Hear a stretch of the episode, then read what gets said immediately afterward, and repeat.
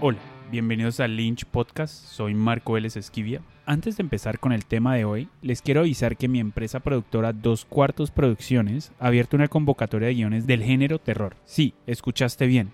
Estamos buscando guiones de largometraje para producir y solo estamos buscando de este género. Entonces, entérate de todos los términos y condiciones de la convocatoria en 2-4producciones.com y dale clic al enlace de la convocatoria. En esta ocasión en el podcast tenemos a la actriz, cantante y bailarina colombiana Inés Domínguez del Corral. Aparte de una extensa experiencia en teatro, Inés ganó el premio a Mejor Actriz en el Miami Web Fest y ha sido nominada en varias ocasiones a Mejor Actriz por su personaje en la serie web Marías, la cual fue creada, escrita, dirigida y producida por ella junto a Dylan Greenberg. La serie web ha ganado premios a Mejor Serie Web en festivales en Estados Unidos. Aquí los dejo con mi charla con Inés Domínguez del Corral. Hola Inés, ¿cómo vas? ¿Cómo va todo? Muchas gracias por estar con nosotros aquí en el podcast. Muchas gracias, muchas gracias a ti por, por abrirme este espacio, qué chévere. No, eh, muy, muy contento de, de, contar con vos, de contar eh, con, con, tu experiencia, con tu talento para, para todos, este, no solamente los actores, sino que para todo el medio colombiano, pues conozca un poco de, de, de nuestro propio talento que está, que está, puedo decir de esta forma, pero triunfando por fuera de, de Colombia y en Estados Unidos y en Europa como, como, como lo has hecho vos. Eh, Gracias. Como, como has escuchado mi podcast ya varias veces, eh, sabes que me gusta empezar hablando sobre la primera película o serie de televisión o cualquier contenido, obra de, obra de teatro que recuerdas haber, haber visto. Entonces, ¿cuál es ese, como ese contenido que, que viste por primera vez o que recuerdas haber visto cuando estabas pequeña? Sabes que es chistoso, nosotros eh, crecimos, pues nosotros digo mis hermanos y yo, nosotros crecimos como sin televisor en la casa, hasta pues muy, digo yo muy adelante, no sé, siete, ocho años que tuvimos, entonces eh, pocas, muy pocas series, digamos, de chiquita y también películas de Disney fue más adelante que las vi, pero recuerdo mucho eh, La novicia rebelde, que en inglés es The Sound of Music, que es, la, que es ese, ese musical sobre una familia de niños y, con niños cantantes y eh, en Austria. Y yo me acuerdo que la veía y la veía eh, y me sabía todas las canciones y me encantaba y me sentía como súper, pues me podía relacionar yo con, con, la película especialmente porque los niños cantaban y los niños pues tenían mi edad y se la pasaban ahí bailando y todo. Entonces recuerdo pues e, esa película más que todo como con, mucha, con mucho cariño. Esa es, esa es la, fue, fue la primera película que yo recuerdo así que además me aficionó porque la veía y la veía otra vez y así. Entonces, esa.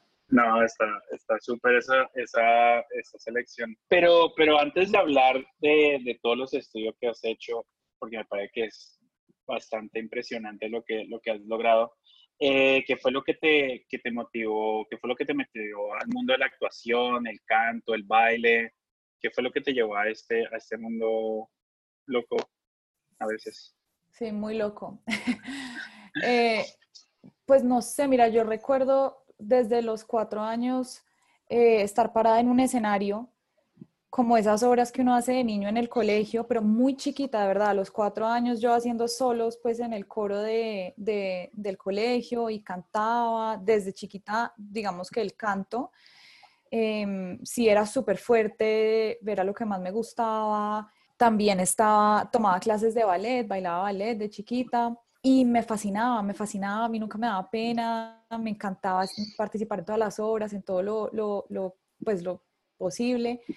Y eso continuó y por ahí a los, a los 12 o 13 años me volví, había dejado de bailar y volví a empezar a bailar, entonces en el grupo del colegio y íbamos a, íbamos a competencias, tenía una profesora, eh, Esperanza Sáenz, que es una gran bailarina colombiana que yo creo que eso es muy importante, ¿no? Tener unos profesores que lo inspiren muy temprano, porque de ahí uno se agarra y uno dice, pues eso, es un modelo a seguir. Entonces, bueno, seguí bailando y a los 12 o 13 también eh, me metí después al, al, grupo de teatro de, del colegio y, y ahí seguimos montando obras y siempre como que en el colegio nos ponían a veces, por ejemplo, en vez de un examen, era hacer una obra de teatro, de Edipo Rey, o yo no sé, algo así.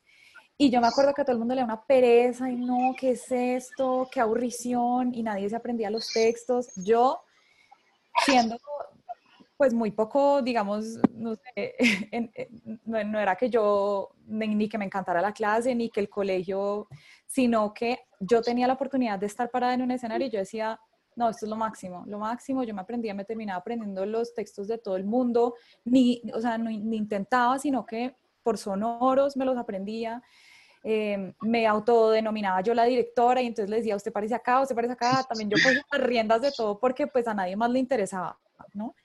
Em, y, y, me encantaba todo lo que tenía que ver con los camerinos, el vestuario, pues eso cualquier persona lo hubiera dejado así como casual, ¿no? Es para el colegio, ahí pongamos una silla y ya, y en cambio yo no, yo traigo esto y el disfraz y bueno. Y a los 16 años fui a Alemania, nos fuimos, fuimos de intercambio a Alemania y nos llevaron a ver un musical, el musical Elizabeth. Y es un musical gigante, pues, y en un teatro grandísimo, divino, fascinante.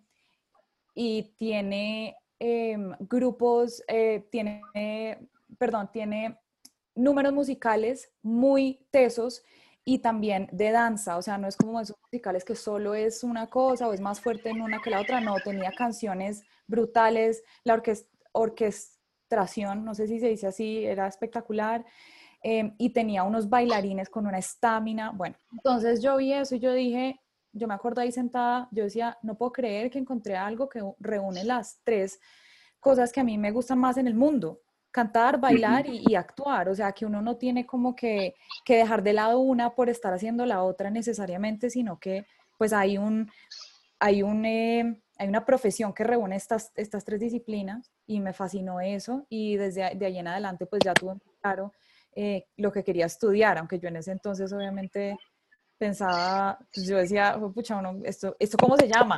¿Esto cómo se llama? ¿Esto cómo se come? Yo no sabía ni siquiera que la carrera, digamos, existía ni nada, pero bueno, empecé a investigar y ya cuando me gradué del colegio, pues me fui a, me fui a estudiar eso. ¿Y, ¿Y, cómo fue el apoyo de, de, tus papás hacia, hacia ese lado artístico de explotar el canto, el baile, la actuación?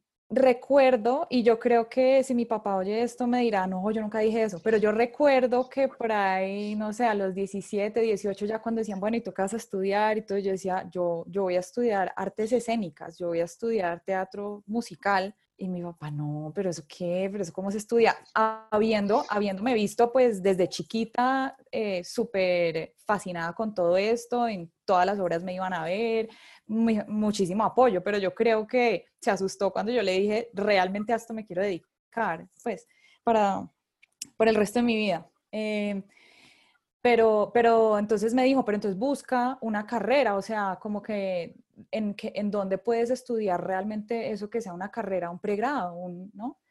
Eh, porque lo que sea que hagas, pues chévere certificarse uno.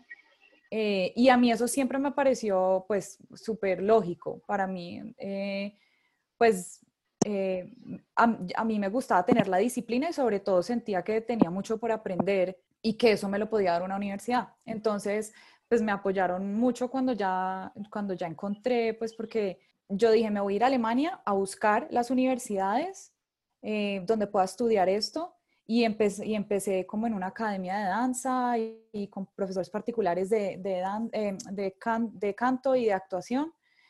Y, y, con ellos ya empecé la exploración pues de las universidades y ya pues obviamente viendo que eso cogía forma pues ya, ya, no, ya no hubo vuelta atrás y pues ya mis papás pues tranquilos como viendo que, que me estaba yendo bien. Y eso de, de, estudiar actuación y teatro musical en Alemania, después en, en, Austria, si no estoy mal, y en Estados Unidos, mm. ¿cómo fue como todo ese proceso para vos de estudiarlo como también en diferentes idiomas y, y bueno, y diferentes culturas completamente entre una y la otra? Mi vida ha sido un poquito, yo creo que como la de todos, cero linea, lineal, ha sido muy recovecus, recovecosa. eh, y como muy en zigzag, la vida me ha llevado a mí a todas esas cosas. Eh, Alemania sí lo elegí porque yo fui a, estuve en un colegio alemán y desde los cuatro años pues crecí em, hablando español y alemán. Y cuando me gradué del colegio, pues para mí era como lógico, yo pues, si tenía la oportunidad de irme a Alemania a hacer un estudio como clásico, em, aquí en, en, Colombia, digamos que aparte del colegio, yo realmente no me, no me vinculé como con MISI o con nada de eso, entonces pues, y tenía como amigos en Alemania, entonces pues me fui para allá.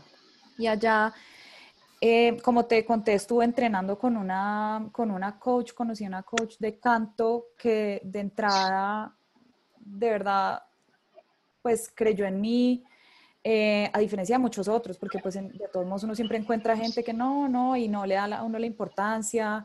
Eh, y ella me agarró y, o sea, me transformó la voz completamente. Con ella hacíamos sesiones de, ella trabajaba por la noche, o sea, entonces trabajábamos de las 11 de la noche a las 4 o 5 de la mañana, entonces eran unas jornadas larguísimas, ella de verdad se dedicó muchísimo a mí.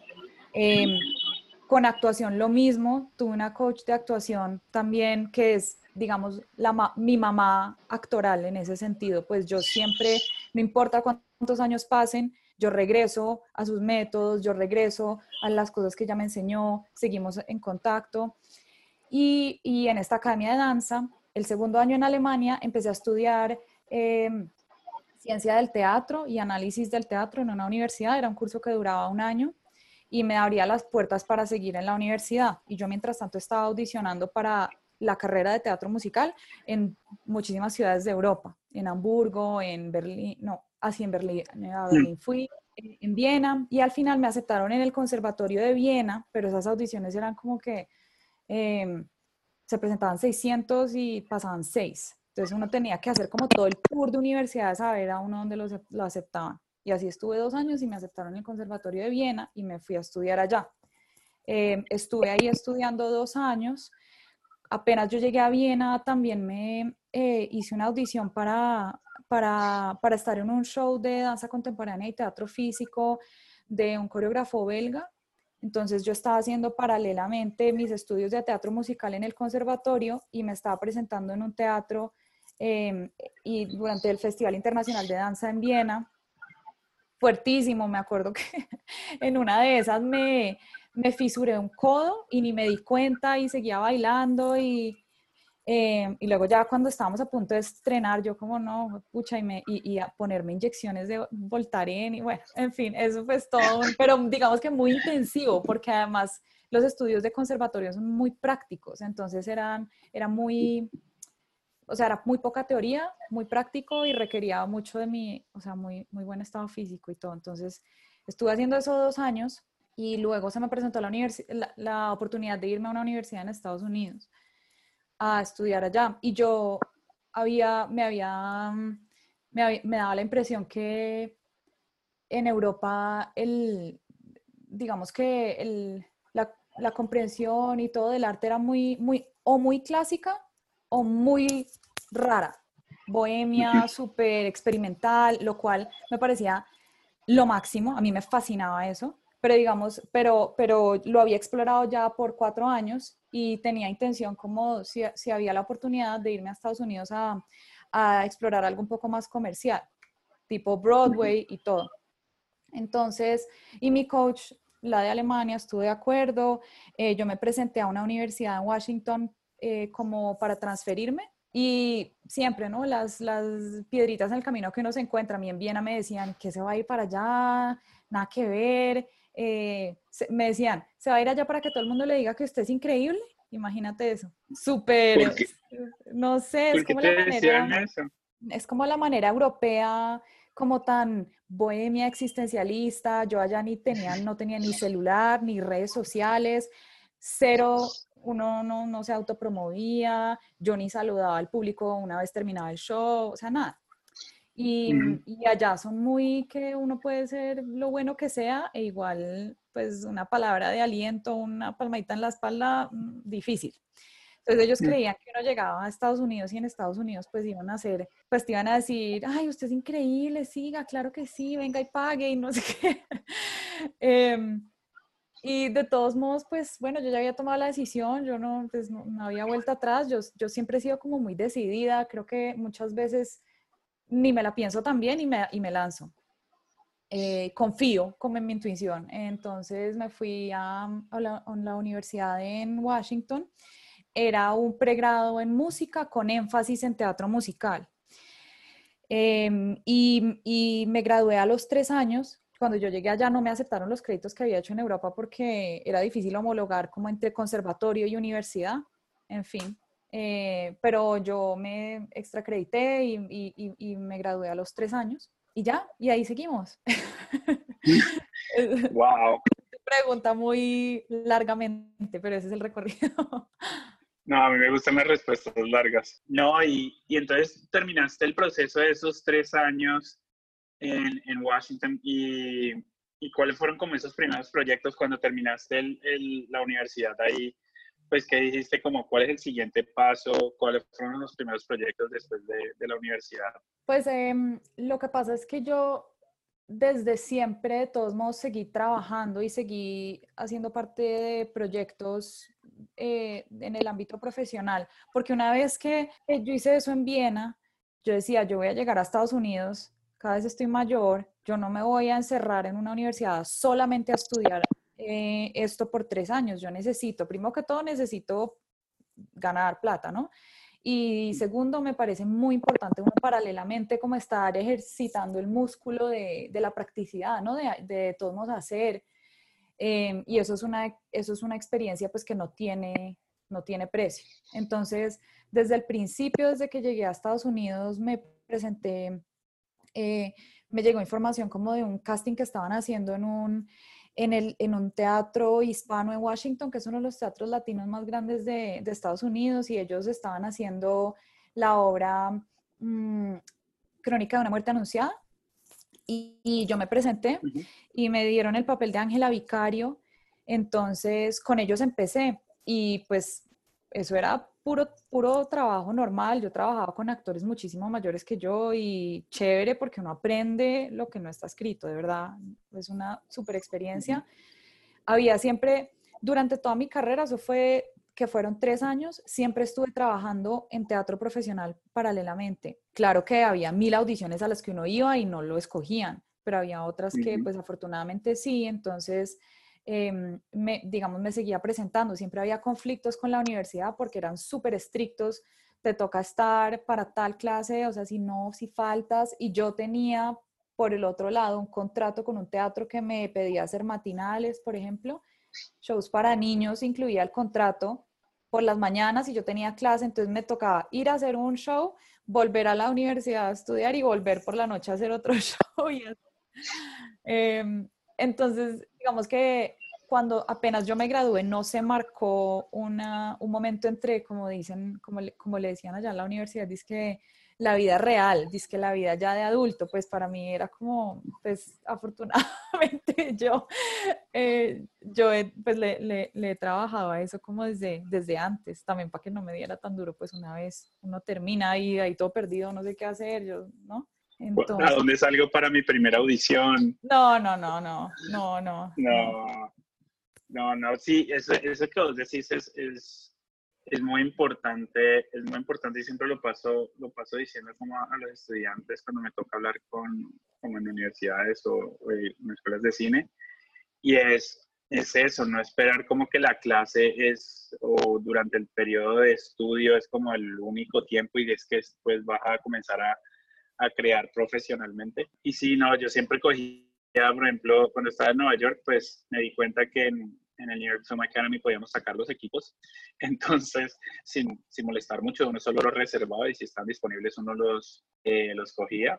Entonces lo que hacía era qué equipos están disponibles el fin de semana y hacía esa lista con los equipos que estaban disponibles e iba y rodaba un corto, una escena, una, algo. no, no, esperaba como que me pusieran ejercicios para, para filmar, y creo que aprendí muchísimo más haciendo ese tipo de cosas, que no quiero decir que la, que la escuela, pero, pero sí complementó mucho de las cosas porque también pude hacer los cortos, editarlos y mostrárselos a los profesores como en, entre cafés y cosas. Sí. Eh, si veo qué pensás de esto, qué puedo mejorar aquí, mira qué me salió mal. Eh, en ese entonces filmamos también mucho con 16 milímetros, que era carísimo. Entonces cómo expongo mejor acá, qué trucos, especialmente era muy, buscaba, porque pues preguntarle a alguien sobre algo subjetivo me parece que, que no, pero me gustaba mucho preguntar sobre cosas técnicas para, para ir mejorando. Y me parece que, que los estudiantes ahora eh, tienen mucho, especialmente pues en el lado de, dirección o de cinematografía o sonido, tienen mucho para practicar y comenzar a crear grupos pequeños para seguir creando. No es como que llega el fin de semana y es como, ok, pues descansamos y nos vemos el lunes para la universidad para ver, no sé, historia del cine. Entonces, eh, tienen tiempo y también es como, me, me aprendí mucho cómo hablar actores. Entonces, que eso te lo enseñan en clases, pero no es lo mismo que estar literalmente decir qué es lo que necesito de, del actor en cierto momento. Entonces, sí creo que eso es muy importante lo que también hiciste vos, que fue como eh, trabajar laboralmente, aprender de otros actores eh, en el mundo del teatro que han más recorrido que vos y pues vos lo puedes comenzar a coger desde, desde cuando apenas estás todavía estudiando. Y ahora que ya has, has trabajado como en, en, producciones como Crónica de una muerte anunciada, como Agua para Chocolate, ¿cómo fue, cómo ha sido esa experiencia? ¿Cómo fue esa experiencia de, de trabajar como en, en, ese teatro latino, hispano, más bien, eh, hispano, y cómo, y cómo te has sentido en, en Estados Unidos actuando? Bien, pues a, a mí me ha encantado. Hay, eh, depende, no, cada proyecto es diferente. Eh, en el teatro latino, pues en el teatro gala, sin duda, pues me ha, me ha ido muy bien. he, protagonizado, eh, creo que cuatro obras con ellos y siempre muy diferentes, pero me encanta siempre tener un, un vínculo, de todos modos, con, con mi cultura latina y poder, sobre todo, sobre todo, digamos, en Washington, darle voz a muchísimos libretistas, escritores latinoamericanos y, sobre todo a historias como tan relevantes. Imagínate que me acuerdo un poco después de las elecciones, eh, nos, nos, presentamos con la obra En el tiempo de las mariposas, que es una historia sobre las mujeres líderes del movimiento revolucionario contra la dictadura de Trujillo en ese entonces, y éramos nosotras ahí hablando de torturas y de bombas y de rebelión y de esconder armas en el teatro y presentándonos también como em, para colegios, para niños, y uno ahí gritando que la revolución, que entonces eh, siempre me parece bonito el, el recurso eh, de comunicación que, que, a uno le da el teatro y sin duda, digamos, me, pues fue, fue o ha sido muy, muy importante eh, participar en esas obras en, un teatro latino en la capital pues, de, Estados Unidos. Y mm, en cuanto a, bueno, yo también desde el principio como que traté de vincularme con, con otros teatros, el Teatro Gala me acogió mucho, eh, pero yo pues obviamente quería recoger eh, experiencia de otros teatros. Em, me presenté también mucho en Imagination Stage, hacíamos musicales eh, en inglés, obviamente. Entonces, antes de venirme para acá, yo estaba haciendo un musical de hip hop con ellos. Em, la historia de Pulgarcita como en cuento de hadas. Em, divino, pues como súper, súper divertido. y en cuanto a como agua para chocolate específicamente, pues imagínate la, imagínate la, no sé, el monstruo de obra que es eso, porque es que es una, es una obra que transcurre durante por ahí 30 años, sí, como desde que yo hacía el papel de Tita de, la Garza y ella empieza como desde los 8 años hasta que se muere. Eh, se muere joven, pero pues hasta que se muere igual es una vida larguísima, entonces, y es, y es, y, pasan mil, mil cosas en esa obra y, em, y en la historia, ella le toca cocinar todo el tiempo, le pegan, la cascan, le toca ayudarle a parir a la hermana, eh, después se vuelve loca y se sube, mejor dicho, era una obra, una locura y sobre todo un viaje emocional para uno como actor muy teso y yo tenía la presión muy grande de que antes, yo no sabía obviamente que yo iba a hacer la obra, digamos, no sé, tres, cuatro meses antes. Y yo me acuerdo que yo estaba a veces en el teatro y anunciaban que iban a hacer como algo para chocolate y todo el mundo, no, aplaudía, no sé qué, bueno. Entonces había mucha expectativa eh, con esa obra y cuando, y, yo pasé de todos modos como un, pues un proceso de audición muy grande. Eh, yo, de hecho, hasta el final no pensé que me fueran a escoger. Yo decía, yo, no, ya, yo me había despedido de ese personaje y tal. Y luego, después fue que me dijeron, y yo, ay, pucha,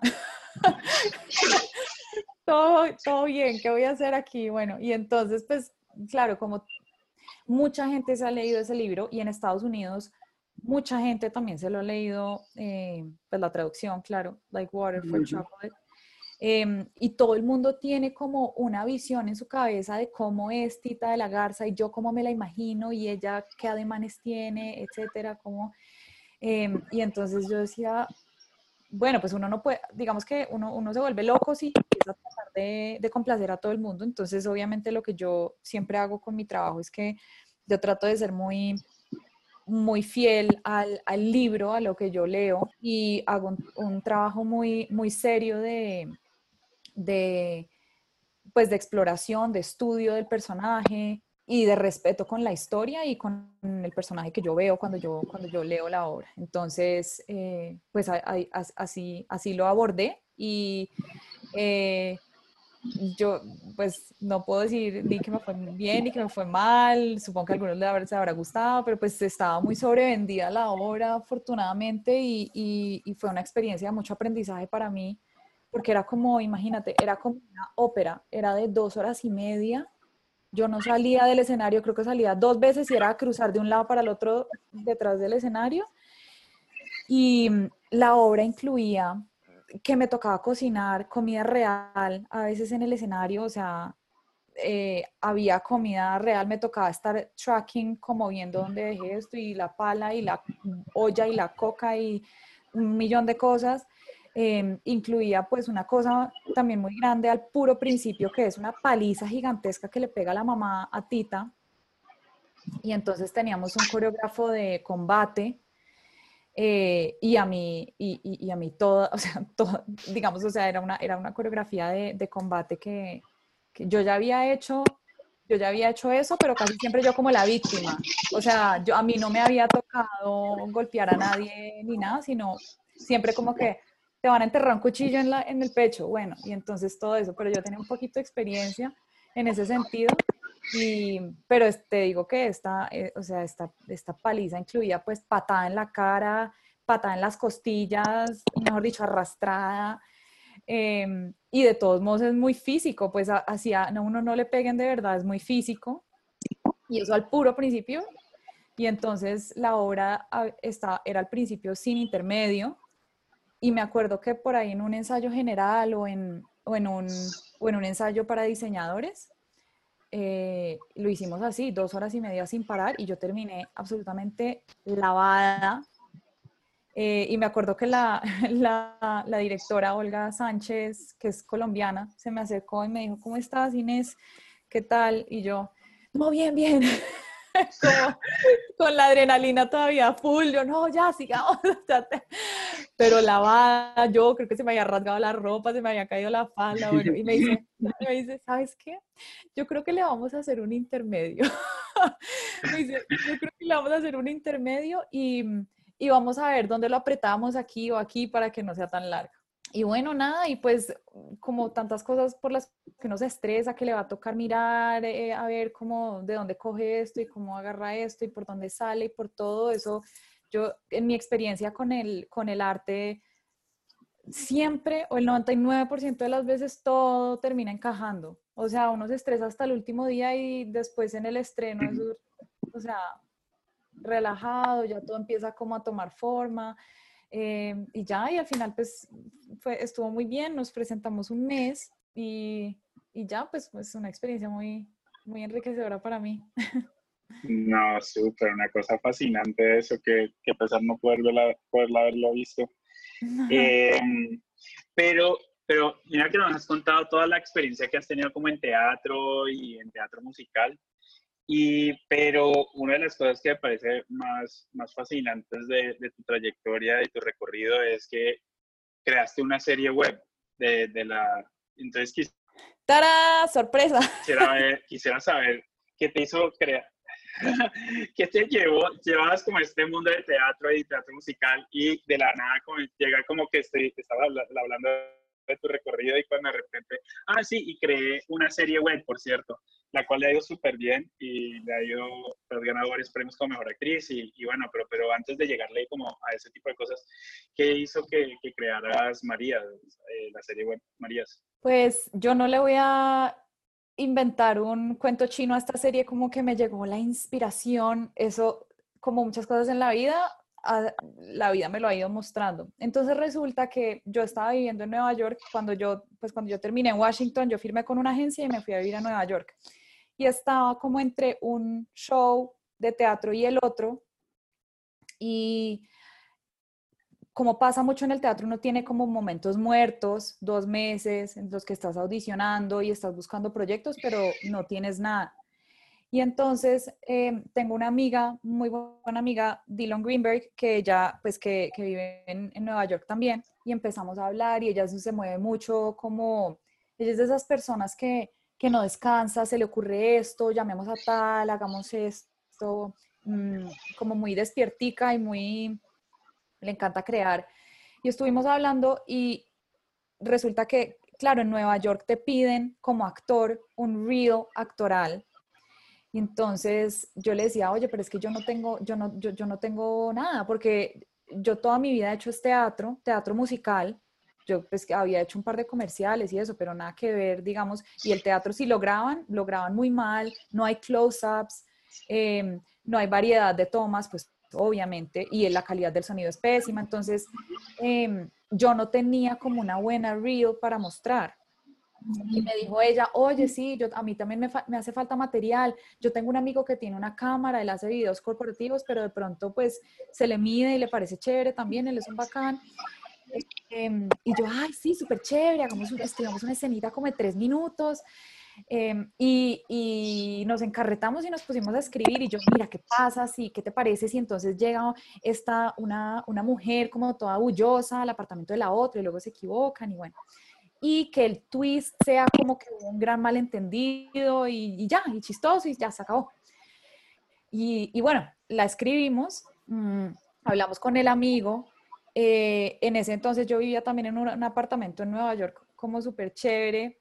Creo que nada más esos dos meses estaba viviendo en un apartamento chévere en Nueva York y había que aprovechar. Entonces eh, grabamos ahí en el apartamento. El amigo le pareció súper chévere. El amigo se llama Bill. Em, le pareció súper chévere la idea, lo grabamos, él lo editó y lo usamos, como que lo guardamos para usar para nuestras reels, y, pero además lo subimos como a YouTube y a Vimeo y estaba ahí público. Y mira que gente lo empezó a ver y nos, y nos decían, ay no, qué chistosa esta, y ahorita qué pasa, y qué es lo siguiente que va a pasar, eh, y qué pasa en el siguiente capítulo, imagínate, episodio, y nosotras y entonces nos empezamos a hablar así por WhatsApp y nos escribíamos y yo, oye, mira, a mí me están diciendo más y ella sí, a mí también me están diciendo que no, esto ya, ya, bueno. Eh, y dijimos las dos, pues no, mira, yo tengo esta idea y yo tengo esta, pues sigámosla, ¿no? Y eh, yo, y, en, y, pues yo ya había llegado el momento, yo también me, me, iba a ir a Washington a hacer otra obra. Entonces via, eh, viajaba los fines de semana a Nueva York a grabar con ella, grabábamos un episodio al día a, veces dos, creo que una vez dos en un día. Em, y así y así, y fue creciendo la serie y, y, entonces terminamos una primera temporada que ese mismo año que tiene pues siete episodios muy cortitos todos, pero, eh, pero pues ya se, se, puede llamar una serie porque ya tiene esos siete capítulos. Y no, pero eso, eso me, parece, me parece fascinante porque me parecía la actitud, la actitud de ustedes dos que, que, normalmente pues la gente se pone muchos pedos cuando tiene una idea, cuando tiene una idea como que se queda como en esa fase de, de planeación, como, ay, qué chévere sería, pero ustedes dos cogieron y dijeron, ay, pues que necesitamos, estamos necesitando de material eh, filmado para nuestro reel y de paso pues hagámosla, la pasamos bien, filmamos, tenemos el apoyo para poder filmar esta escena y sale y cuando lo ponen público online y les, les gusta, ustedes como que no quedan con el cosa de que, ay, les gustó mucho y ya, sino que dijeron, no, pero pues aquí podemos seguir creando y seguir como explorando, explorando, explorando esto. Y no solamente pues tomaste como la cosa en términos de actuación, sino también como de producción, de dirección, de, de saber lo que querían contar, de escritora también. Y, y bueno, ¿y ahí qué te llevó a crear que tu personaje fuera cubana colombiana? Lo cual me hizo, me hizo reír bastante en un capítulo que, que hablas con, con un man, eh, no podía la risa porque es como, lo, lo, que me gustó mucho de, de, de especialmente de esa escena fue como que yo viví en, en, Nueva York y vi eso muchas veces, pues no con tanto con, conmigo, porque pues claramente no pasa, pero sí veía como a, a, al, al, americano blanco eh, este, diciendo, no, no es que you salsa, y este, como que intentando, eso, esos bailes me hacían reír demasiado, y yo como, fue madre, me siento otra vez allá. Y entonces, ¿qué te llevó a ser como el personaje de cubana colombiana que, que fue como esa inspiración que tuviste ahí? Como la serie empezó siendo solo un episodio que pues no iba a seguir, entonces digamos que el impulso mío fue, yo quiero hacer un personaje que sea completamente diferente a mí. Yo quiero hacer lo que ustedes todos piensan que es un latino y que yo no soy, porque es que yo no me identifico para nada con ese personaje, ¿no? Yo, o sea, latina, bullosa, eh, según ellos, ¿no? Según ellos, superficial, según ellos, uh -huh. eh, no muy inteligente, etcétera, etcétera. Eh, y, y, y, todas esas audiciones a las que yo había ido y se esperaba que yo fuera un tipo de latina que yo no soy. Entiendo que tal vez es, es, es eh, digamos, es una, eso de, de, ser como tan efervescente y todo, tal vez es una característica un poco más, si se puede decir, eh, más como del Caribe, como de ese tipo de culturas, lo cual me parece eh, extraordinario, pero no somos todos los latinos. Eh, hay una distinción gigantesca y yo también, mi experiencia era que las personas chilenas, los argentinos, los bolivianos, los suramericanos en general que estábamos en, en Nueva York, pues no nos identificábamos con ese estereotipo de latino. Entonces, simplemente yo como actriz, pues me daba, me daba como, pues me parecía divertido explorar y, y, y hacer un personaje que nunca me había tocado hacer, pero eh, no sé, charramente realmente me había tocado, me, lo habían, me habían pedido hacerlo mucho en mi vida normal. Eh, uh -huh. Y me pareció interesante que fuera cubana, colombiana, eso también yo ahí lo lancé porque yo dije, pues es un poquito como yo, porque, por, porque le, le, le, estoy metiendo características mías, colombianas, pero, pero quiero que sea súper caribeña, quiero que sea cubana, también porque quiero que tenga ese acento cubano por esa, por esa razón le puse ese, pues que era de, que era cubana colombiana. También si, si hubiera sido solo colombiana me hubiera parecido muy, pues a ver. no, usted es colombiana, colombiana, ya. Yo quería que ya fuera una mezcla y, y eh, qué pena extenderme un poquito, pero digamos con ese personaje yo quería, yo quería como tomar un estereotipo, construirlo y destruirlo como desde adentro. Irle metiendo características Total. para una audiencia, irle metiendo características eh, como, como más complejas, cosas que no te esperas, eh, que la gente, digamos, empezara asumiendo un millón de cosas sobre este personaje, sobre Daniela, un millón de cosas.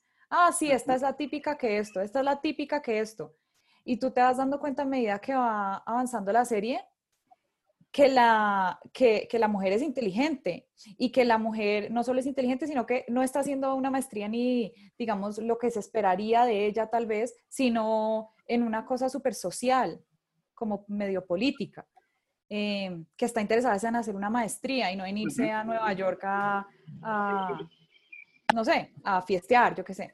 Entonces, eh, pues eh, eh, me, me, gustaba como irle agregando esos colores a medida que iba avanzando la serie, también para, pues para ir de, destruyendo como ese estereotipo. No, no, no, definitivamente no todos somos iguales y definitivamente no todos somos lo que aparentamos de primerazo. Entonces. Sí, lo, lo, entiendo a la perfección, porque por ejemplo cuando, cuando llegué a estudiar a Estados Unidos y, era como el, colombiano del grupo, eh, pues se sorprendían mucho porque no era como el estereotipo de lo que esperaban, eh, de lo que es eh, el hombre latino y, y, y, y, era como intentar como romperles un poco eso de todos somos iguales, o sea, entonces, este, entonces yo creo que todos los gringos son, son republicanos y todos son de la Florida y, o todos son como si estuvieran en, en Jersey Shore, entonces. o en Ohio, o, en Ohio, ¿no? Exacto. Entonces fue como, entonces, eh, o sí, sí, entonces me parece muy chistoso cómo manejaste, manejaste el personaje y siento que, que de paso es muy, está muy bien hecho. Y aparte de solamente como escribir y crear la serie, también te pusiste en ese proceso de coproducir y codirigir eh, con Dylan eh, la serie. Entonces, eh, ¿cuál fue como el proceso, el proceso detrás de ustedes de, bueno, cómo vamos a codirigir y coproducir la serie? Porque es, es difícil eso acaba, eso acaba amistades y acaba relaciones de trabajo cuando uno no ve las cosas de la misma manera. Y, cómo lo viste como la parte de, codirigir, cuál fue como ese proceso de, que las dos llegaron. Mira, es interesante porque eh, nosotras siempre hemos sido muy buenas amigas y muy buenas colegas y con este proyecto yo creo que las dos lo abordamos como no tenemos nada que perder. Primero que todo, no le estamos ni metiendo ni plata, o sea, muy poca plata y era al amigo que nos estaba colaborando. Entonces, pues no, no era como que hubiera plata de por medio. Em, dos, nadie estaba esperando nada de nosotras. Nosotras no estábamos haciendo la serie para nadie, era para nosotras. Entonces se quitaba como toda una presión y nos dio mucho la oportunidad de jugar y de explorar y de equivocarnos mil veces.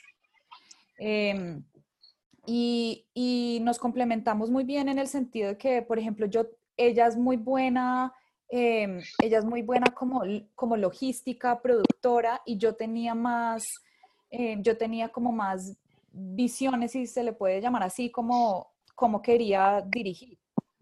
Yo soy muy visual y, y, y apenas yo estás, o sea, apenas escribíamos, a mí se me, se me iba ocurriendo, yo quiero este plano sin saber yo ni siquiera ni cómo se decía plano, ni cómo se decía encuadre, ni cómo, ni para qué, o sea, ni idea, de verdad que yo soy súper nueva en esto em, y, y, las dos hemos ido aprendiendo, pero empezó, empezó siendo em, como, ahí está el, eh, yo le decía al amigo, pon la cámara aquí y yo me pongo aquí y tú haces esto, o sea, cero, cero pues eh, como términos, ni idea.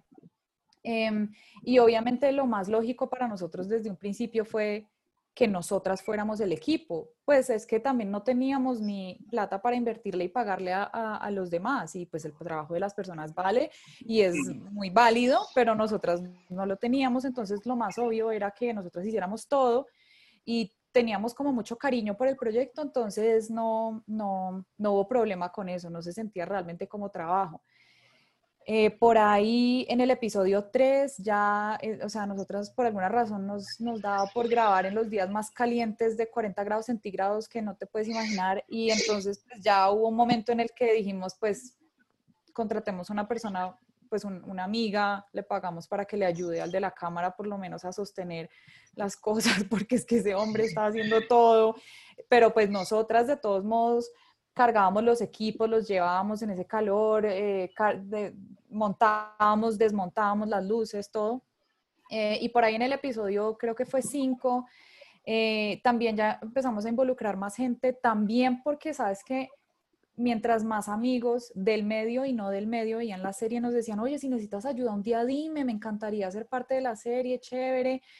oye, hazme un personaje aquí entonces, pues nosotras eh, eh, aceptamos esa ayuda. En el episodio 5, ese lo, lo co-dirigí yo con un amigo que estudió dirección, sí sabía de lo que estaba hablando. Y entonces yo le decía lo que, o sea, como la visión que yo tenía y él pues ya detrás de la cámara dirigía, ¿no? Y, y, le hablaba pues ya al camarógrafo en un idioma que él pudiera entender.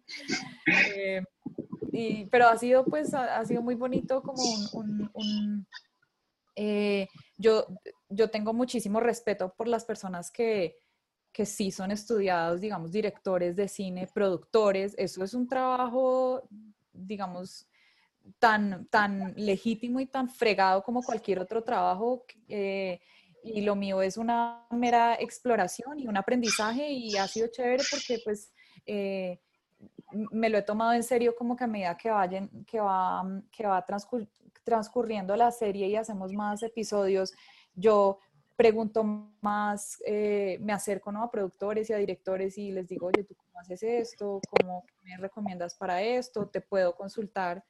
Eh, ¿no? Entonces, pues uno con toda la humildad, pues, pues, pues pregunta cómo, cómo, es la mejor manera de hacer las cosas si uno no sabe. Pues eso creo que lo hacemos, deberíamos tener esa actitud para, para todo, o sea, para, porque, porque uno, no, uno no se las sabe todas y esto es un maratón y, hay que ir aprendiendo en el, en el, camino.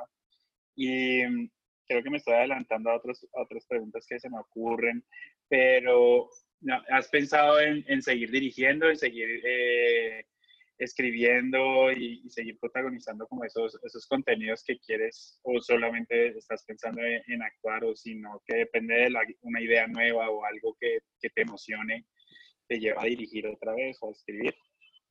Exacto, yo creo que depende mucho como si, si, si llega, la, si, si hay una oportunidad de, de dirigir y de escribir. Yo en, yo,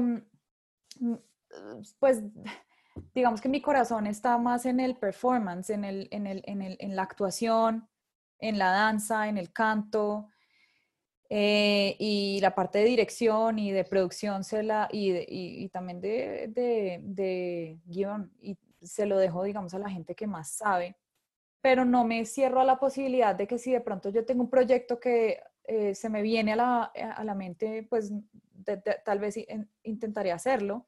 Eh, responder como a ese golpe de creatividad, eso me parece importante, pero no es lo que, no es lo que busco. No, súper, me parece, me parece muy, muy cool que, tengas abierta como la posibilidad de seguir, seguir dirigiendo, seguir escribiendo, porque, porque sí creo que a veces los actores sí se tienen que, tomar como a veces las, esta batuta de crear sus propios contenidos a veces, especialmente si, si no te están ofreciendo eh, personajes que te gustaría experimentar. Y, nunca habrás, no sé, no digo nunca, pero hubiera sido bastante complicado que consiguieras en teatro o en otro, en otro, en otro proyecto, digamos que audiovisual, un personaje como el que acabas de crear o con las particularidades del personaje que, estabas haciendo. Entonces, de pronto, ahí llega también una forma de, experimentar a un costo más bajo y, de crear oportunidades de pronto para el futuro para, para vos.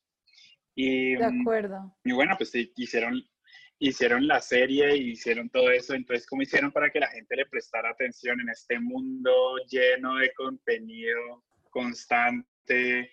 Sé que estuvieron en varios festivales y felicitaciones por, por los premios y, y, las, y las nominaciones y, el, haber participado en, varios, en varios festivales, pero que eso es muy chévere y ayuda al ego eh, y da validación emocional. Eh, eh, pero ¿cómo hiciste para que la gente le prestara atención? Pues inicialmente la serie se movió entre amigos, amigos de amigos y amigos de amigos y así. nosotras de todos modos cuando pues cuando estuvo lista la primera temporada eh, también empezamos a, explorar y dijimos, pues, ¿qué hacemos con esto? Tenemos aquí un producto y aprendimos también sobre los festivales que no sabíamos, pero entonces uno empieza a, mandar la, la, serie a festivales y el, el, formato serie web es un formato todavía relativamente nuevo, de por ahí seis años, em, pero también nos dimos cuenta que hay muchos festivales dirigidos específicamente para series web o, por ejemplo, pilotos de series. Eh, y entonces nos, pues nos empezamos a inscribir a, ese, a esos festivales. Y a medida que iba avanzando eso y que, me acuerdo cuando recibimos la primera nominación o la primera, no nominación, selección oficial, pues yo y, saltaba, estaba en Times Square y yo saltaba de la felicidad y yo decía, no, qué emoción, qué sé, ¿por qué? Porque una serie que empezó eh, siendo un episodio como de pura, de, chévere, hacerlo así como para divertirnos. Eh, nunca me imaginé que tuviera una selección oficial, o dos, o tres, o todas las que ha tenido. Eh, y entonces eso también nos empezaba a dar un poco de credibilidad. Entonces, en las redes sociales y todo, si, si tú compartes, pues que tal festival estuvo interesado en tu serie, la gente, eh, yo creo que eso los, los, impulsa, los invita a, a, verla. Entonces, eh, tuvimos como, empezamos a crear como mucho más público a raíz de eso. También al año de haber hecho la serie, nosotros hicimos una, una, un screening privado e invitamos a un montón de gente de la industria. A ver, la serie está disponible en YouTube y en Zika TV eh, y pues, digamos que el screening privado era solo por hacer un evento, realmente cualquier persona que quiera lo puede ver, pero hicimos un evento en el que también incluimos un, una, una ronda de preguntas con nosotras las creadoras y con el amigo de, de la cámara. Em, y, estuvimos como tres meses planeando eso, mandamos sobres con las hojas de vida, con la, una postal, con un regalito, con no sé cuánto, por ahí 85 oficinas de directores de casting en Nueva York y a gente que conocíamos del medio, el amigo guionista, el que tal. Y realmente nosotras siempre eso fue como chévere darse a conocer, chévere tener como una, una no sé, un espacio en el que em, haya otros creativos con los que podamos hablar sobre el proyecto y que nos cuenten también ellos qué están haciendo y qué ideas se les ocurren, etcétera. Y, pues alquilamos ahí un, lugar en un, loft y hicimos una, una, un screening privado, vinieron como 150 personas, estuvo súper chévere y eso también como de voz a voz ahí se va, se va regando. Eso fue como un poco antes de, de, ir al primer festival al que fuimos, fuimos al festival de Miami. Entonces, ah, antes de la, esta noche que te digo del screen, nosotros hicimos una campaña de GoFundMe para recoger fondos para ese evento y para las, las, las, em, pues las mandadas de la serie a festivales y luego para nuestra ida a, algunos festivales. Elegimos algunos a los que, a los que ir y, y Miami es súper chévere porque era también como muy al estilo eh, cubano-colombiano.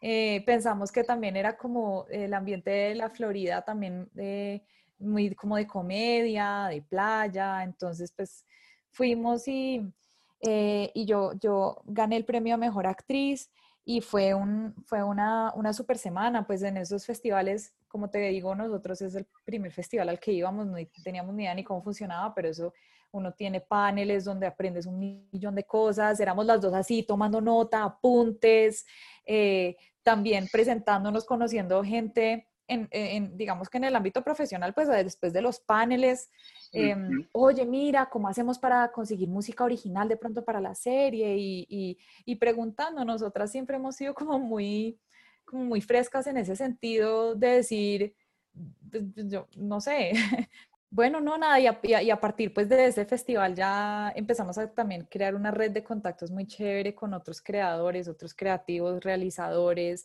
eh, personas que mm, pues no necesariamente es que, ay, me van a dar trabajo, aunque sí, pero, pero eh, también se crea como un vínculo de camaradería, como cómo hiciste tú esto, cómo lograste tú esto, qué me recomiendas para tal cosa, quién me puedes presentar que de pronto eso le, componga la música original. O, por ejemplo, em, yo traduzco cosas, entonces con una productora alemana también me han salido como traducciones. Eh, si tienen una serie en alemán, se las puedo traducir a, español, para mandarlas a los festivales. Ese servicio a veces lo, lo, ofrecen los festivales, el servicio de traducción de subtítulos, pero muchos otros no, o te cobran pues mucho más, mientras que, bueno, entonces uno ahí eh, pues se va ayudando entre, entre mutuamente con la gente que, que conoce en, estas, en estos espacios. Sí, claro, vas creando como comunidad alrededor de, vas creando comunidad porque vas con, con cogiendo todos esos contactos, toda esa gente que, con los que realmente vas a, trabajar y es un networking de verdad. Em, en, muchos, en muchos festivales o en mercados, la gente siempre está haciendo, es, algo que, que, he notado mucho, es que siempre la gente quiere hacer como networking hacia arriba lo que yo llamo es como, ay, ¿cómo hago para conocer al ejecutivo de Netflix? ¿Cómo hago para conocer al ejecutivo de tal productora grande? Y, o a tal director o a tal director de fotografía. Y yo siempre digo como, no, el networking tiene que ser paralelo a vos, o sea, es como los que están con vos, están, exacto, están con vos en, en, este camino, porque esos son los que van a estar más arriba en el futuro y si trabajamos juntos desde ya, pues nos potenciamos yo cómo te ayudo a vos, cómo, cómo nos ayudamos mutuamente para sacarnos adelante. Y de pronto, mira, pues por tu relación con, con Dylan, sacaste, sacaste una serie web. Entonces es como, mm. en el futuro uno nunca sabe cuál, cuáles son eh, esas, esas relaciones con las que pues va, vas a crear más contenidos y más, y más, porque el día de mañana, pues, no sé, esto una cosa. Aquí eh, eh, hablando conmigo en, el podcast y de pronto en, un año, dos o tres, estamos haciendo una peli y digo, ay, Inés sería perfecta para este personaje, pues ese tipo de cosas como que, como que pueden, este, como que funcionar a futuro y uno nunca sabe qué es, qué son las oportunidades que dan en un networking que es más como paralelo, horizontal con los que están con vos, que en el futuro pues eh, trabajamos trabajamos todos para salir adelante, no siempre buscando como, ay. No, total, total, totalmente de acuerdo y es una, es una manera de abordar el networking eh, de una manera más, eh, pienso que auténtica y realmente por la pasión y el amor al arte y a crear, ¿no? Y no a eh, que me conozca no sé quiéncito para ser famosa o para ser la estrella, sino como conocer gente que también esté creando, que también siente la misma, la misma fascinación por, por crear. Eh, entonces, pues eso va, va, completamente de la mano con lo que tú estás diciendo. Una, una pues, colegas y una camaradería chévere para seguir creando. Sí, sí, para mí eso es, eso es vital y eso es lo que intento como explicar de que esa es mejor manera que hacer networking como lo que decís, como me van a volver famosa, me van a dar tal, tal puesto. Em, entonces sí, siento que, que, que, ustedes le estaban haciendo muy bien cuando fueron a, esos festivales y creando esa comunidad, así como para ya, como para terminar, porque creo que te, he tenido aquí bastante tiempo. este, antes de, del apocalipsis zombie en el que estamos, antes de la pandemia, eh, estabas haciendo dos shows en, en, Washington. Entonces, cuando vuelvas a, la, a la, nueva normalidad, eh, ¿qué, sigue, ¿qué sigue para Inés? ¿Qué sigue para vos? Pues este, como para este tiempo, para mí y creo que para mucha gente ha sido un tiempo de muchísima reflexión. Para los actores también ha sido complicado. Yo no, yo no yo no pienso que uno tenga que ser súper em, súper productivo, a pesar de que yo sí soy como muy, como muy dura conmigo misma, en, e, conmigo misma en ese sentido. Eh, estoy tratando de darme momentos también y espacios como, yo pienso que también en el silencio y en, y en la calma eh, llega mucho la creatividad sin necesidad de uno estarla pues buscando, buscando como, como un loco que es a lo que yo estoy acostumbrada, como estar de una audición para otra, corriendo, que a clase, que no sé qué. Eh, entonces, em, en este, este tiempo me ha servido a mí como para, para, para, para crear diferentes cosas, pero a mi ritmo. Entonces, eh, lo que tú me preguntabas, que si de pronto iba a dirigir o a, o a volver a grabar, pues resulta que ahorita estando acá, se me ocurrió una idea escribí como, no se le puede decir ni siquiera poema, es como un escrito súper, súper em, abstracto y em, e hice como una danza eh, experimental y le puse el texto y grabé sonidos de diferentes partes y, y, terminó siendo un producto como que a mí me parece bonito, es, es, es una cosa eh, súper minimalista y al mismo tiempo medio rara y y la tengo, la tengo ahí como, no, pues no, no, no la he publicado ni nada porque la mandé como en algunos festivales de danza em, y, también me estoy dando tiempo para escribir porque eh, siempre a mí me ha encantado escribir, no, no, no he escrito, escribí una obra de teatro, pero eh, eh, escribo más que todo canciones Em, es, un, es, una, es una época para una exploración personal muy grande. Y entonces para responderte tu pregunta, ahorita como nosotros estamos muy acostumbrados a vivir por contrato, digamos los, los actores especialmente, y ahorita no hay mucho, em, y de hecho la cosa está como medio loca y como no se sabe cuándo volveremos y, y, cómo volveremos, yo siempre había querido, o sea, siempre he querido hacer una maestría depende en el momento en el que esté, en qué la maestría, pero pues o de actuación o específicamente de teatro musical eh, o de música. Y pienso que ese es el momento perfecto. Ahorita yo no, no me había lanzado todavía a eso porque primero que todo llevaba siete años estudiando y ya estaba mareada de tanto estudiar, pero y también porque había trabajo y en esta profesión uno o sea, yo creo que el, cuerpo joven de uno y la, y la vitalidad de la juventud es muy importante para el trabajo que hacemos. Entonces no hay tiempo que perder. No me hubiera gustado eh, encerrarme dos años a hacer una maestría y nada más. Pero ahorita sabiendo que no estoy renunciando a nada ni perdiéndome de, nada porque es que no hay mucho. Entonces pienso que de pronto puede ser el momento correcto y yo creo que por ahí va a ser la cosa eh, por ahora. Eso creo que en eso, en eso cambiará, cambiará. Sí, porque es que la situación, digamos que la, la situación tanto en Estados Unidos, digamos que Europa ya se está tranquilizando un poco o, se la están tomando más tranquilos.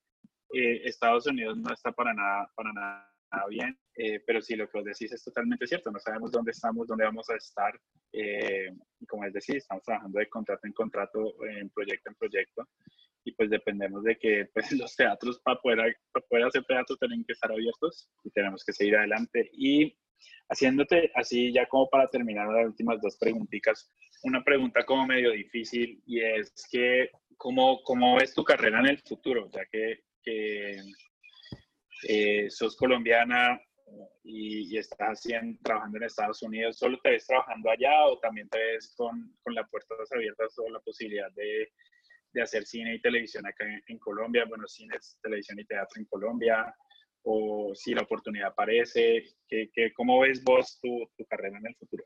Yo, yo creo que yo seguiré siempre viendo mi carrera como eh, una carrera muy abierta internacionalmente. Yo pues me fui muy temprano y como mis estudios empezaron allá eh, por fuera, yo seguiré siempre como haciendo proyectos y, y, y muy presentemente vinculada mm, al medio, em, pues en Europa y en Estados Unidos. Pero obviamente no me cierro a la posibilidad de hacer cosas en Colombia. Me parece que, ah, que se están haciendo cosas súper chéveres, eh, que apenas ahora se están, no que las cosas no existieran y no que las personas extremadamente talentosas en Colombia no existieran porque el talento es desbordante, sino que poco a poco se está creando tal vez una cultura más alrededor de, un arte así valioso y de un respeto hacia lo que nosotros hacemos, em, una cultura de interés eh, hacia, bueno, las artes escénicas, ahí también un, cine y, una, y televisión de calidad. Entonces, em, eh, desde hace por ahí unos tres años que he tenido más en el radar como la posibilidad de vincularme más con Colombia y me fascinaría hacer más proyectos allá. Yo de todos modos estoy pasando casi dos meses al año en, en, en Colombia y pues si podrían ser más si, si hubiera un proyecto. Entonces, eh, sí, pues o sea, me, me, encantaría poderme vincular y entonces hacer un proyecto acá, luego irme a hacer otro allá y, y pues todo todos, eh, es, muy diferente la industria y para uno es muy enriquecedor poder hacer cosas aquí y allá y en diferentes idiomas, entonces, chévere. Ah, qué chévere eso. Y bueno, ya la última pregunta así para, para que te puedas, te puedas ir, te pueda dejar ir. Eh, ¿Cuál sería el, el consejo o, o, los consejos que le darías a, a, los actores que están, que están empezando? Esa es una pregunta muy difícil. Eh, sobre todo si uno, no está, si uno no está como hablando con una persona eh, de frente, em, tal vez con el riesgo de sonar un poco mamerta y no es mi intención para nada, pero a mí me parece que es muy importante tener un respeto absoluto por el arte, no solo como un trabajo legítimo como lo es cualquier otro trabajo, sino un, realmente como una fascinación y una pues un deslumbramiento absoluto como por lo que por lo que es el arte, por lo que hace con las personas, por eh, y sobre todo una conciencia muy grande como del esfuerzo tan sobrehumano que requiere no solo ser actor, sino o, ser actor, ser artista del, del, pues de, de, las artes escénicas y audiovisuales es una cosa que, que requiere muchísima destreza, muchísimo estudio. Entonces, yo pienso que es muy importante entender que uno debe estudiarlo así como se estudia cualquier otra carrera, que digamos que la experiencia práctica no es ni lo uno ni lo otro, sino que complementa.